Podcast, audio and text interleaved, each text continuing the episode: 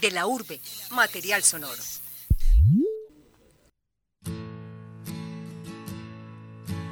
green plastic watering can. For a fake Chinese rubber plant. And a fake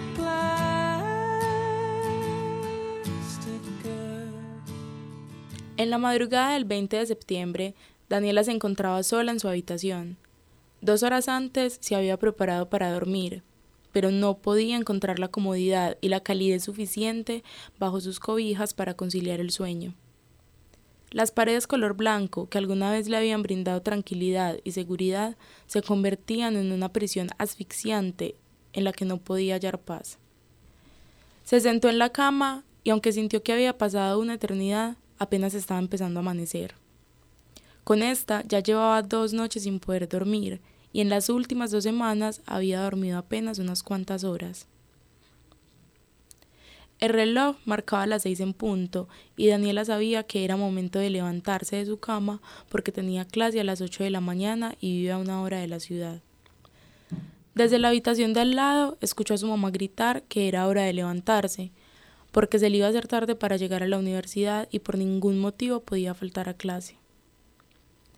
Habían pasado 15 minutos y ella solo sentía una presión en el pecho que la mantenía pegada a su cama.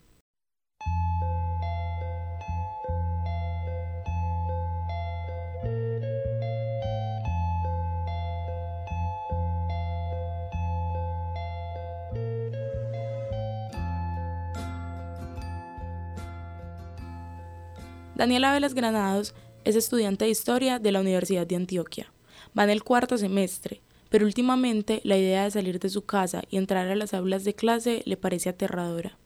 Carolina Valencia, psicóloga de la Universidad de Antioquia, nos cuenta qué es la depresión. En términos psicopatológicos, la depresión es un trastorno del estado del ánimo.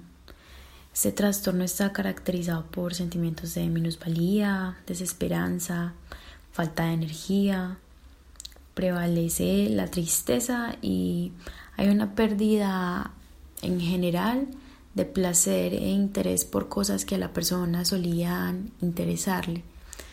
Se puede decir o las personas lo refieren en términos muy someros como un sinsentido. Es lunes. Acordé encontrarme con Daniela en el bloque 9 de la Universidad de Antioquia. Son las siete de la noche. Ella me espera sentada en las escaleras. Viene del trabajo y se le nota el agotamiento. Tiene un jean blanco y camiseta rosada. Me saluda con una sonrisa cansada y me cuenta de su dolor de piernas y cadera porque ha trabajado todo el día de pie. Dice que tiene sueño ya que está despierta desde las 5 de la mañana. Antes de empezar la entrevista nos sentamos a conversar. Me cuenta acerca de asuntos que la angustian y no puede evitar llorar al hablarme de la relación con su familia.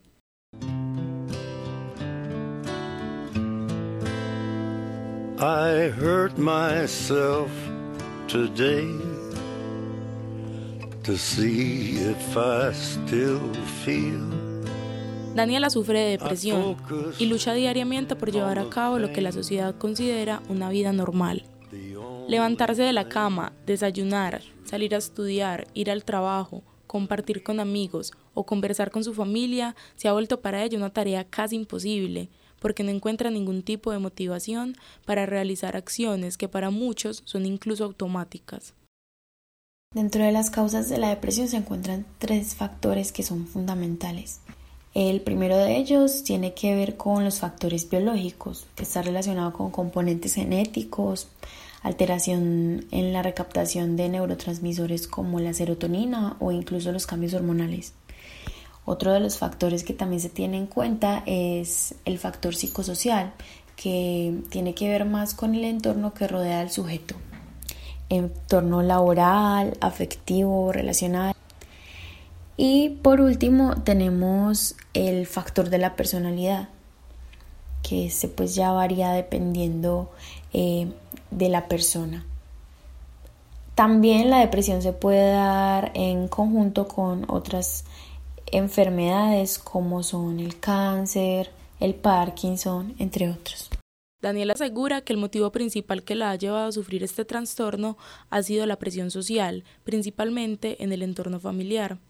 Comentarios por parte de sus familiares cercanos y compañeros de colegio acerca de su cuerpo y su peso generaron en ella inseguridades irreparables que eventualmente afectarían no solo la percepción de sí misma sobre su aspecto físico, sino que también pondrían en duda sus capacidades intelectuales y sus relaciones personales. Daniela recuerda cómo inició su depresión.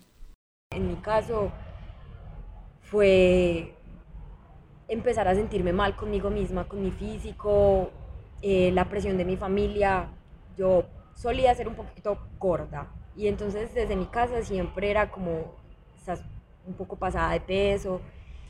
Entonces ya empiezas a cuestionarte como todo lo que haces y eso empieza a desencadenar como algo más grande porque ya, ya ni siquiera es simplemente con tu físico, sino con lo que haces. Entonces todo lo que haces no sale bien y te exiges, porque al principio es como que uno intenta que, la, que, que, esa, que esa parte de tu cabeza cambie, como empezar a sentirte bien y forzándote a, a tener como otro tipo de actitud con respecto al, a lo que está mal dentro de ti. Pero llega un punto en el que ya no eres capaz, ya simplemente no te quieres levantar de la cama, y no es pereza, porque uno puede decir como, no, sí, no me quiero levantar. Tengo mucha pereza de ir a la universidad, por ejemplo. No, no es pereza, es que te sientes físicamente imposibilitado de pararte, de realizar actividades normalmente como comer, la pérdida del apetito. Mm, y la, pues como la apatía social, no quieres tener a nadie cerca, ni siquiera a tu familia. Darse cuenta que tiene depresión no fue algo fácil para Daniela, pues al principio pensó que era solo una falta de motivación y la tristeza prolongada y apatía por la vida eran solo un ciclo inevitable en su adolescencia. Pero al ingresar a la universidad, su condición empeoró.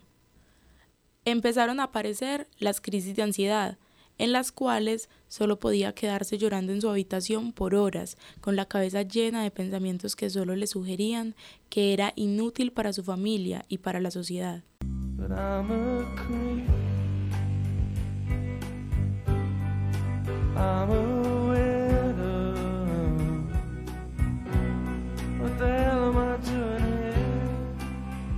Constantemente pensaba que todo lo que hacía estaba mal y que sus capacidades cognitivas eran inferiores a las de sus compañeros de clase. Poco a poco empezó a perder el interés por su carrera, por la universidad, por su familia y por sus amigos. En una sociedad en la que, que solamente busca incluir y adaptar a las personas que sufren de discapacidades físicas, se olvida mucho el problema real que tiene también, que lleva también consigo una persona que sufre de trastornos ansiodepresivos o trastornos mm, mentales, porque se cree que, que, es que no, es que es mentira o que no es lo mismo, que eso no le dificulta hacer vivir la vida normal, pero es que uno simplemente no quiere, y no, no es que no quiera, es que mentalmente no, hay, no, no existe la capacidad de levantarse, de querer trabajar, de estudiar, pues es como perder el, gusto y el amor por todo lo que rodea y por todo lo que uno solía amar. Yo, yo realmente puedo decir que se ha subestimado demasiado lo que es tener como ese, ese peso en el pecho de que te tenés que levantar porque es que a vos no te faltan las manos y tampoco te faltan los pies, entonces tenés que levantarte. Pero es que me falta me falta la mente y me falta la capacidad de querer y, de simplemente desear y tener vocación por levantarme, porque eso pasa normalmente, así viven las personas normalmente, se quieren levantar, eh, quieren trabajar, quieren ver a sus amigos, salir con su familia, pero yo no. Y entonces creen que no, es que esta es una antipática, pero es que no es así, es que no da, no es, no es fácil. Al aceptar que sufre de depresión, buscó apoyo en algunos de sus amigos más cercanos. Les contó por lo que estaba pasando y su desgano por ir a estudiar y por la vida en general. Les habló de sus preocupaciones, inseguridades y todo lo que no le permitía dormir en las noches y pasar la mayor parte del tiempo encerrada en su cuarto. Sus amigos intentaban ayudarle ofreciendo palabras de ánimo, diciéndole que todo iba a mejorar, que estaba pasando por un momento difícil, pero que dependía de ella salir de allí. Dependía de ella mostrar una actitud positiva ante la situación y mirar las cosas de manera diferente. Recibió consejos tales como anímate o concéntrate en estudiar y no pienses tanto en las cosas. Hay gente peor que tú y salen adelante. Palabras que causaron un efecto contrario a lo que necesitaba y la hicieron sentir peor. Cuando uno cuenta que uno está mal, que, que, se le está haciendo difícil continuar, lo primero que dicen los amigos es como animate, vos podés, vos sos capaz, vos tenés, pues vos tenés todas, pues vos y yo tenemos las mismas capacidades. Y cómo quisiera uno que esa persona se diera cuenta que es que precisamente la depresión es lo que no me deja ver que puedo hacerlo. No puedo hacerlo, simplemente me no me es fácil. Y entonces llegas vos a decirme como, no, es que dale con toda, animate, como no llores, es como decirle a alguien, parce, no llores, o no llores, o decirle a alguien que tiene cáncer, como parce, aliviate. Uno no le dice a alguien que tiene cáncer, aliviate, precisamente porque se subestima demasiado la depresión. Es como, es algo que se quita, como que me voy a levantar mañana y ya voy a estar feliz, eso no es así de sencillo. Y entonces es precisamente cuando empieza ese peso que a uno le estén diciendo constantemente, es que, es que usted no tiene razón para estar así, usted es capaz, usted es capaz, usted es capaz. Al final, cuando no eres capaz, te sientes peor porque es que todo el mundo termina siendo capaz de, de vivir y, y uno ve que la gente vive normalmente y entonces, ¿por qué uno no?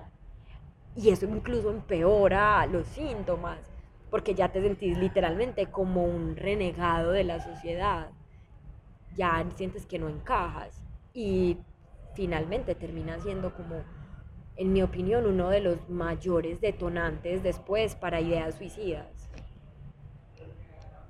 El caso de Daniela no es el único. La depresión es mucho más común de lo que se cree y según cifras de la Organización Mundial de la Salud, esta enfermedad afecta al 5% de la población del país, que corresponde a más de 2 millones de personas. La OMS evidencia también que la depresión no deja de expandirse y para el 2020 será la enfermedad más frecuente en el mundo, por encima de las cardiovasculares y el cáncer. Es importante que quienes sufran de esta enfermedad mental tengan conocimiento de lo que pueden hacer para tratar su condición. Bueno, la recomendación más importante sería comunicar, comunicarlo a un amigo, comunicarlo a un familiar, a una persona muy cercana, porque muchas veces la depresión se presenta como muy silenciosa. La persona puede estarla padeciendo, pero de una u otra manera puede camuflarlo y evitar que su entorno se dé cuenta de esto.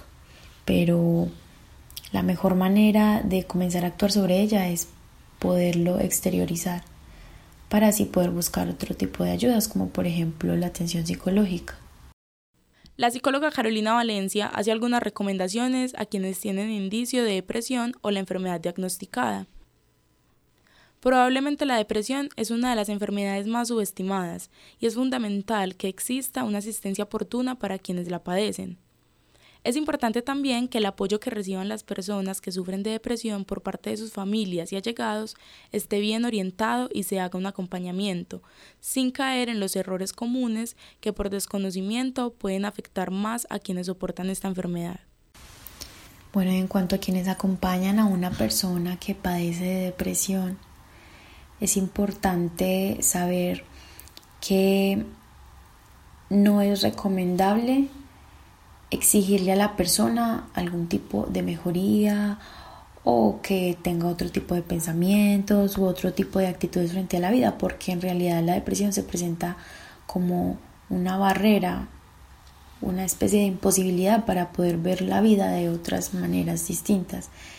Entonces es importante eh, tener una actitud de mucho apoyo, de soporte, estar atentos a cualquier señal eh, que pueda ser como advertencia de pronto de otro tipo de acciones, por ejemplo como ideaciones suicidas, estar atentos de la evolución de la persona, claramente es importante que quien acompañe esté informado de si la persona que está sufriendo la depresión si está recibiendo el tratamiento necesario, si está recibiendo la atención psicológica o psiquiátrica que necesita y acompañarlo en todo este proceso, que no es un proceso lineal, sino más bien mm, tipo montaña rusa. En algunos momentos puede parecer que mejora, y en otros momentos parece que se retrocede, pero es un camino que tiene sus altos y sus bajos, pero con constancia, con perseverancia, se puede lograr salir de la depresión. Daniela canceló su semestre en la universidad debido a su condición y actualmente se encuentra trabajando ya que debe ayudar a su familia económicamente. Por otro lado, decidió buscar ayuda profesional, asistir a terapia y cumplir con el tratamiento indicado por su psicólogo. Ella es consciente de que necesita atención médica y cree que la depresión debe ser vista como es, una enfermedad que afecta millones de vidas diariamente y que requiere ser tratada a tiempo.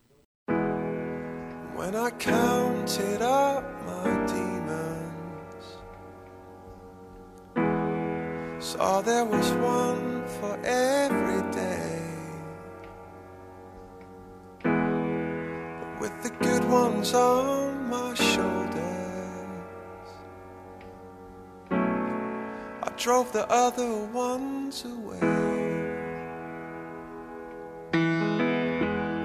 So if you ever Esta fue una crónica realizada por Marcela Roja Restrepo con la coordinación de David Berrío.